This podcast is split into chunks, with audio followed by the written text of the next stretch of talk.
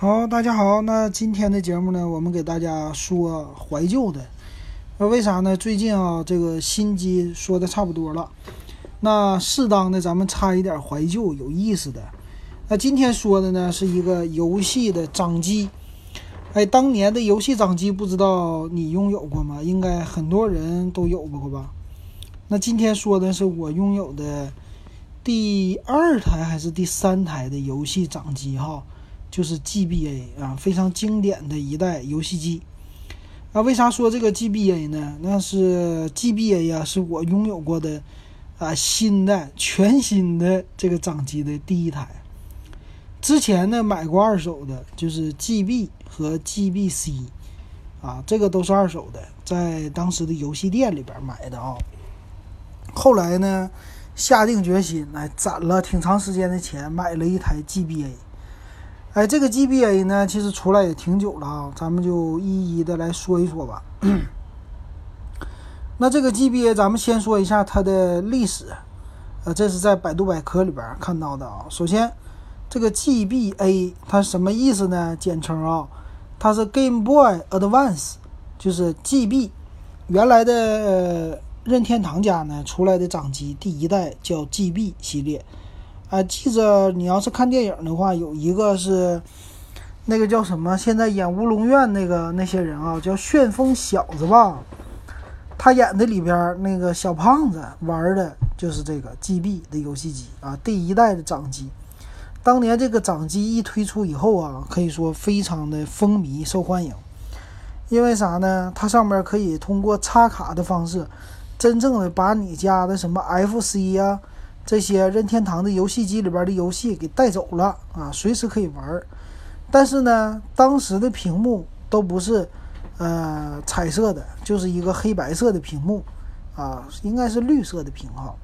后来呢，发展成叫 GBC，那 GBC 呢，就是在 GB 的基础之上是 Color 啊，有颜色了，这是 GBC。那这个 GBA 呢，就在那个基础之上又更新了。那它呢算是第一代，这算是什么掌机啊？就是，呃，三十二位吧，我记着三十二位游戏的一个掌机啊。咱们来简单介绍一下，它呢是在二零零一年三月二十一号发布的。他们任天堂公司管它叫第二代的便携式游戏机啊。当时游戏机里边就它这么猛了啊。它的采用的呢是彩色的 TFT 液晶屏幕，呃，这个游戏机呢后来在中国也上市了，叫小神游啊，就是二零零四年在国内上市的。那这个游戏机啊，它当年的一个特点，我看一下啊，特点是什么呢？特点是它的这个屏幕啊，比之前的都更大了。原来的呢就是一个方形的一个竖着的屏幕，这回呢换成了一个横着的屏幕，而且在当年两千零一年，这属于进入新世纪了嘛？它推出之后呢，这个里边的游戏啊，它就不像原来的模拟器里，就是 GB 呀、GBA 里边的那个游戏，就像咱们说的 FC 的，它属于是八位机的游戏，后来呢叫。呃，叫 NFC 是吧？NFC 还是什么？那个属于十六位游戏，但是呢，这个它是真正的叫三十二三十二位游戏。这个呢，它的画面的整个的画质啊，都是比之前的增强了非常的多啊。所以说，可玩性还有游戏的界面，整体来说就大大的增强了。那这个机器的造型是什么样的？这也是。嗯，算是一个更新吧。它这个最大的更新呢是在这儿上，就是它整个的机身的造型。它正面呢是一个屏幕，然后呢把原来 GB 上边的那些键子啊，它原来呢 GB 是放在下边的，现在呢它是放在机身的两侧了，而且机身增加了就咱们说的 L 键和 R 键啊，这是一个。机身的造型，背面呢非常简单，还是放两节电池。我记得当年的 GB 系列哈，它是放四节电池的，所以这个呢由四节变成了两节电池，可以说直接就更省电了啊。说是可以通过两节的普通的五号电池就可以玩十五个小时。当然，玩这个的时候呢，很多人都买的是那种充电的电池哈。那这个机器它也有一个参数，咱们来看一下啊，它用的屏幕呢是呃二点九寸的 TFT 的一个屏幕，这个叫反射型的屏幕，不是咱们现在看到的什么 IPS 或者那种真正的液晶的那屏啊，相对来说成本比较低，分辨率呢是二百四乘一百六的。啊，叫三万两千色的一个，然后它的 CPU 呢是三十二位的，属于叫 RISC 的一个 CPU，就是啊那种专用的一个架构的 CPU 哈。它呢只有十六点七八兆赫，就这么大的一个频率。还有一个呢是八位的 CPU，八位的这个 CPU 呢是兼容那些 GB 和有 GBC 的游戏的，所以你可以看出来啊，GB 系列八位。啊，GBA 系列三十二位游戏，可以说它们之间的位数差别就是带的差别很很高的，所以当时我们觉得它的画质非常的好啊，有点类 3D 的那种画质了。它的内存呢非常低，只有两 K，一个叫 WRAM，九十六 K 的 VRAM，然后呢 CPU 外部还有二百五十六 K 的一个 VRAM。那机身的重量呢是一百四十克，当时发售是九千八百日元，合人民币应该是六七百块钱吧？啊，这个价格。当然我那个时候买就便宜了啊，我那个时候买的呢就是花了三百五啊，还是四百块钱买下来的啊。然后它采用游戏的装载模式呢，和当年的啊这个像 GB 啊 GBC 都一样的，是插的游戏卡。在机身的背面插一个游戏卡，那这个机器呢，可以说整个啊给掌机重新来了一个设计，由原来的 GB 那种砖头的造型，而变成了这种就相对于来说有一点像游戏机的造型。那这个 GBA 出来之后呢，甚至影响了当年的诺基亚啊，诺基亚出来的一个叫 N-Gage 啊这种的，也是类这种 GB GBA 的一个造型哈。那我拥有这个 GBA 之后啊，啊，可以说玩的游戏也是不少的。当年呢，呃，在没有咱们这么大的一个手机屏幕的情况之下，哈，这个二点九寸的屏幕，在游戏机领域还是在手机领域，可以说屏幕都非常的大了。那游戏呢有很多啊，他们家呢一直都是发行游戏卡。那发行的这种游戏卡呢，其实刚刚买的时候，我们很多人都买不起这游戏卡，因为日本呢它都是正版的啊，一张卡很贵。那到了国内以后呢，一次一张卡里边就只有一个游戏啊。如果你买一个游戏卡呢，好像是游戏店里边可以加钱换购。比如说你买了一个什么口袋妖怪啊，买完了以后呢，你玩完了，你就去游戏店说我换一下，我换另外一张卡。可能给他加个五块十块的就给你换了，哎，你回家再去玩。当时是用这种方式来玩游戏的哈。那经典的游戏可以说非常的多了。那现在呢，其实呃，GBA 的这个 ROM 啊也很多的。啊，我记得我当时玩的是什么呢？当时玩的是有一个叫我我的太阳，是叫我不叫我的太阳，叫叫叫什么？黄金太阳，对，黄金太阳。这个是一个 RPG 的游戏啊，当时 GBA 的一款大作，非常有意思。还有我玩过的呢，叫呃叫风不叫风来的西林吧，叫叫一个横版的过关的游戏，叫什么来的？我我给忘了啊。然后皮卡丘，皮卡丘里边这个就是呃口袋妖怪，这个是玩过的。口袋妖怪呢，它有什么？每年都出红宝石、蓝宝石、绿宝石什么玩意儿的，各种宝石，反正游戏呢都稍微有一点不同。哎，这个当年玩过。还有塞尔达传说，塞尔达传说呢属于是任天堂家的自己的游戏，非常的经典。当年呢在 GBC 下边玩过。还有什么火焰文章，然后风之什么克斯啊，我记着啊，反正这种的经典一点的游戏都玩了。其实我最喜欢玩的一个游戏呢，叫《瓦里奥制造》啊，还有一个是，还有一个我记得叫《马里奥赛车》啊。这个那这个游戏呢，其实它不光是就是你可以个人玩，还可以联机玩。我记得当时玩那个马里奥赛车的时候，我还留了一张照片，是什么呢？我们在大学里，就是大专的那个院校里啊，寝室里，我们的同学拥有三台 GBA 的掌机，这个是大概零三年、零四年的事儿了。这个三台掌机呢，我们一起来连线，怎么连呢？它连接的很有意思，在你机身的上部有一个小接口，哎，插一条线，这个线呢叫联机线。因为当时没有 WiFi，啊，你只要插到这条线上，对面插一个人啊，你们两个就可以联机。你们两个呢要同时拥有一款游戏，比如说就是马里奥赛车啊。当时我记得联机最好玩的是这个了。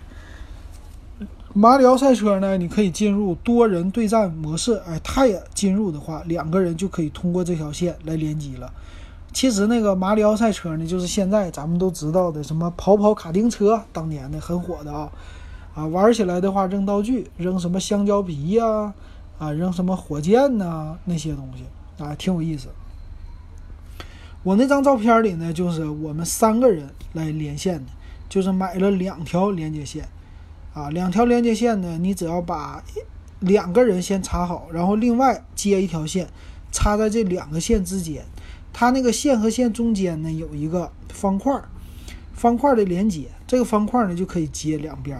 啊，这个任天堂家的在这方面的设计非常有意思啊！我们当时三个人玩这种游戏啊，玩的是不亦乐乎的啊！可以说玩这种赛车的，每天下了课，哎，我们就拿着 GBA 的掌机玩这款游戏，玩的非常的高兴。但是呢，当年哈这个 GBA 出来之后，在国内、国际上都是火的一塌糊涂。啊，所以后来呢，也导致了就索尼公司他们出来 PS One 之后，也开始做掌上游戏机了。当然呢，它对标的就是这个 GBA，所以当年它主打的都是和 GBA 相相对着干的啊。GBA 的屏幕它要比它大，游戏呢要比它就是啊 3D 性能要更强，所以推出了 PSP，啊 PSP 巨大啊。但今天咱们不说 PSP 啊。那后来呢？这 GBA 呀出来之后啊，啊，我记得当年还看一些数码的杂志，杂志呢就是叫电子数码点评啊，这是我的节目。那杂志不叫，那杂那杂志叫电子游戏软件还是电子数码软件呢？我我给忘了啊，那杂志，反正简称呢叫电软啊。那个杂志非常的牛。当年呢，玩游戏的人应该都知道，专门呢出的是主机游戏的一款啊一个杂志。后来呢叫游戏机实用技术吧，就当年跟他一起对着干的哈。但是现在呢就剩一个游戏机实用技术了。然后电软这本杂志就已经停刊了哈，停刊已经很久了啊。这个是我估计当年玩游戏的人很多人都知道的啊。我查了一下，这个叫电子游戏软件。然后这个杂志社呢，专门哈出了一个 GBA 的掌机的杂志，这种小的口袋版的杂志，啊，好像叫掌上什么，还是叫掌机什么的啊？我我时间比较久了，就忘了。那其实呢，那个杂志里，我就是当年啊，都是看着杂志里边的攻略才能够把游戏打通的。我记得特有意思的就是买了这本。掌机王对掌机王的这杂志之后啊，呃，我把那个黄金的太阳给它打通关了，非常的高兴。还有星之卡比钻地小子啊，我现在想起来很多啊，这种游戏非常经典的，而且是益智的，不是说什么特别暴力啥的，这是任天堂家的一个特色啊。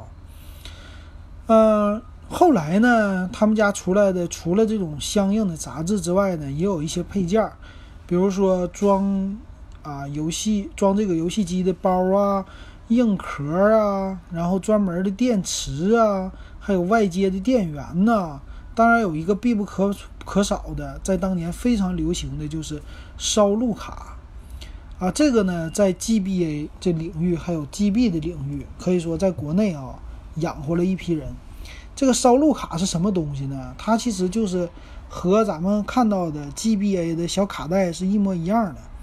但是呢，这烧录卡有一个功能就是可插写，可以把你从网上下载的这个 ROM，就是游戏的文件，给它烧录到这张卡里。烧入到卡里之后，插在你的游戏机里，你就不用像现在的游戏机搞什么破解的这个不用，啊，直接一插进去它就认了，认了以后你就可以玩游戏了。所以那个零三年、零四年的时候呢，呃，网络已经够发达了，所以大家都可以从那个网站上找到这游戏的 ROM。哎，比如说现在我还存着一些很经典的游戏的 ROM，在我刻录的光盘里。那这个卡怎么来用呢？啊，这个也是比较有历史的啊。它这张卡呀也是分容量的，当年管这张卡叫什么？二百五十六兆、一百二十八兆、六十四兆。但是呢，它这个兆啊不是我们现在说的，它是那个兆的比特，就是说呢，实际它的容量只有好像是三点二兆、六点四兆和几几几兆啊，基本上非常小的一个容量。然后游戏文件呢就这么大，你可以把它刷进去。那刷是怎么刷呢？这个卡呀，它配了一条线，这条线要连接你的电脑。它用的接口到现在基本上已经很少有人知道了啊，用的是 COM 接口。这个 COM 接口是什么样呢？有点类似于咱们现在的 VGA 接口。VGA 就是显示器上它有一个梯形的那种插针的接口。这 COM 接口呢也是啊，他们。以前电脑的接口啊，都是用那种针形的这种接口给它连接的，连接到电脑呢。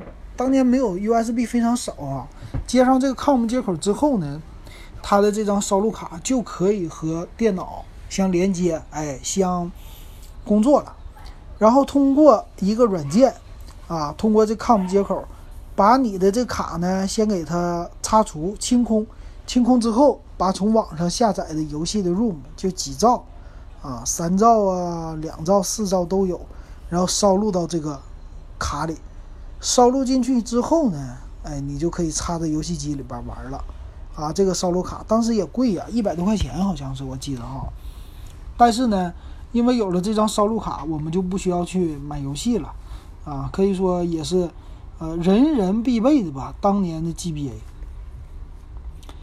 那后来呢？我这个 GBA 就送人了啊！我当时送人的时候还觉得挺可惜的，毕竟呢，这游戏机啊，可玩性太强了，基本上，啊，玩一个游戏你就可以玩很久啊。现在其实玩游戏的人，真正能把一个游戏从头打到尾、打通关的人，我觉得现在不太多了哈。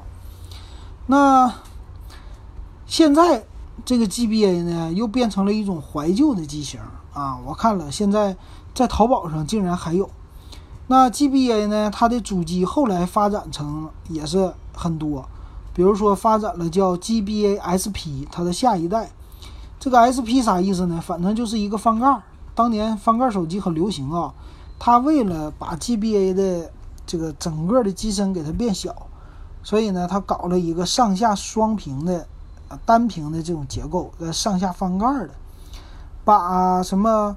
屏幕呢放在上面，啊，把底下的这个什么十字键呐、游戏键呢都放在下边，一开盖你就可以玩，关上盖就可以放在你的手掌里。但是呢，他玩的游戏还是 GBA 的游戏。再后来呢，就推出一个叫 GBM 啊，比 GBA SP 还小，也是可以玩 GBA 游戏的啊。这个是作为一个怀旧啊存在的这么一个呃叫经典的，属于叫 GBA 的。最后一代的游戏机了，所以回想起来，我当年的标配哈，买一个游戏机，买一个套啊，买四节这种五号的电池，有一个充电器，再加上呢一个烧录卡，哎，可以说这配齐了也得花个六七百块钱啊，在当年也是花不少钱的，呃，玩的呢是不亦乐乎，非常的有意思哈。那如果你感兴趣的话，其实现在也有卖的啊。那先说一句哈，欢迎喜欢我的节目可以加我的微信 w e b 幺五三啊，也可以加咱们群电子数码点评的群，三块钱入群哈。如果你感兴趣的话，其实 GBA 呢这个尝试有好几种尝试方式，比如说手机上现在有专门的 GBA 模拟器了，你只要装上这模拟器啊，就可以直接在他们的网站上下载游戏，你就可以来尝试来玩了。也可以呢，在电脑上装一个 GBA 的模拟器啊。后来的 PSP 上也有，还有现在很多 GBA 的游戏都在小霸王上卖了。但是呢，真正的、真正的这个游戏机呢，还是你要手里边拿着 GBA 这个经典的掌机来玩。那这个在哪买呢？淘宝我看有卖的，但是都是翻新机了。当年呢，这机器它的正版就和翻新区别呢，主要是在按键上。正版的按键非常的扎实，但是呢，翻新版非常的松垮。哎，我看了啊，现在这个 GBA 的掌机呢，也要卖到两百块钱，也不便宜哈。翻新，属于那种翻新机，那样子呢，还是当年的非常经典的小样子啊，非常的可爱，非常的圆润的一个造型。那。屏幕呢也有被人家换了，现在呢换成了更好的，说是 IPS 的屏啊，直接带背光。啊，说到这个背光呢，当年玩这游戏啊，因为它的叫反射型的屏幕，就是没有光的时候你看不见的啊，你必须得有光了你才能看见反射嘛。所以当年呢，为了玩这个 GBA，我们当年还得再买一个小小电灯。这个电灯呢是直接插在你的 GBA 对战线的那口上的，正好在上边，然后呢它就照亮了，你在晚上就可以玩了啊！你可想而知哈，当年玩这种 GBA 的游戏，躺在家里晚上的时候来玩，是多么的复杂和困难的一件事啊！啊，这个没有背光的一个屏幕，这也都是为了节省成本而存在的啊。反正现在你想玩也能玩到啊，现在。这属于是八零后、九零后们的一个怀旧啊！大家现在的消费能力都强了，但真正说想玩、能玩完一个游戏的这样的人可真是少之又少了哈。那现在呢，它的 这种二手的游戏机啊，呃，玩游戏的时候呢，游戏卡也是 给增强了。它怎样做呢？因为这个卡片啊，现在呃，咱们的技术已经非常好了嘛。那个游戏卡呢，已经变成了多合一的，比如说有二十五合一的、二十四合一的，然后还有呢什么四十四合一，还有三百多合一的，有点像当年黄卡游戏了。当然，那三百多合一的呢，其中有三百多个都是拿 FC 的游戏来凑数的，但是也能看出来啊，其实 GBA 呢它是向后兼容的，比如说向前兼容的。啊，就是当年的 GB 游戏啊，GBC 的游戏啊，都可以玩。所以其实 GBA 推出之后呢，它的兼容性很高，扩展性也很高啊，就很多游戏卡都可以在它那上使用。所以这一点来说，也造就了 GBA 在当年的一个大卖啊，这个非常有意思。如果你喜欢的话，可以试一试，先玩一些这种模拟的啊，模拟的模拟器上。如果喜欢了呢，再玩这个真正的 GBA，我想非常的好啊，非常的怀旧，也非常的有意思。行，那今天的节目就给大家回忆到这儿吧啊，以后咱们想到什么有意思的当年的数码的装备，我再给大家回忆。有的时候经常想一想这样的事儿啊，可以回想你当时的青春，非常的有意思。行，那今天感谢大家的收听，咱们就说到这儿。